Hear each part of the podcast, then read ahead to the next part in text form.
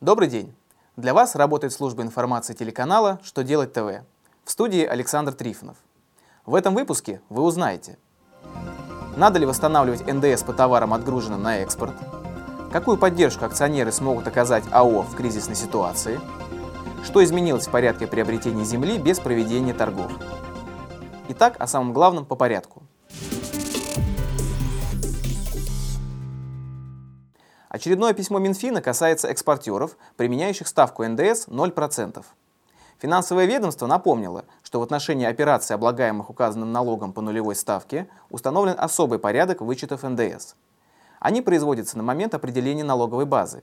Поэтому, если налогоплательщик принял к вычету НДС при приобретении товаров, а в дальнейшем такие товары используются для осуществления операций, облагаемых по нулевой ставке, налог на добавленную стоимость должен быть восстановлен. В новой форме декларации по НДС для отражения восстановленного налога, как и прежде в разделе 3, предусмотрена отдельная строка.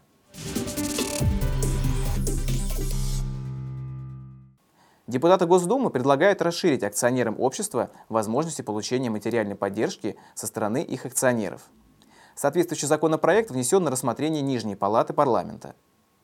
Согласно документу, акционеры смогут вносить в имущество АО вклады как в виде денежных средств, так и иного имущества – в тексте проекта отмечается, что такая возможность должна быть предусмотрена уставом общества.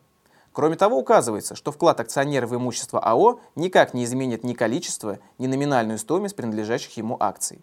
Авторы проекта видят в инициативе дополнительную возможность АО улучшить свое финансовое состояние в условиях кризиса и избежать банкротства.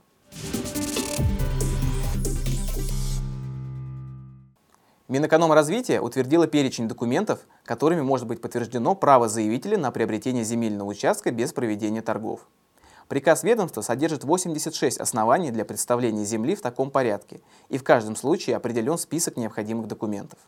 Они прилагаются к заявлению о приобретении права на участок в подлиннике или копиях, заверенных представителем органа исполнительной власти. Кроме него, копии может заверить и лицо, принимающее заявление. В перечне отдельно обозначены документы, которые запрашиваются полномоченным органом путем межведомственного информационного взаимодействия. Приказ вступает в силу с 11 марта, отменяя ранее утвержденный перечень документов, необходимых для приобретения прав на землю.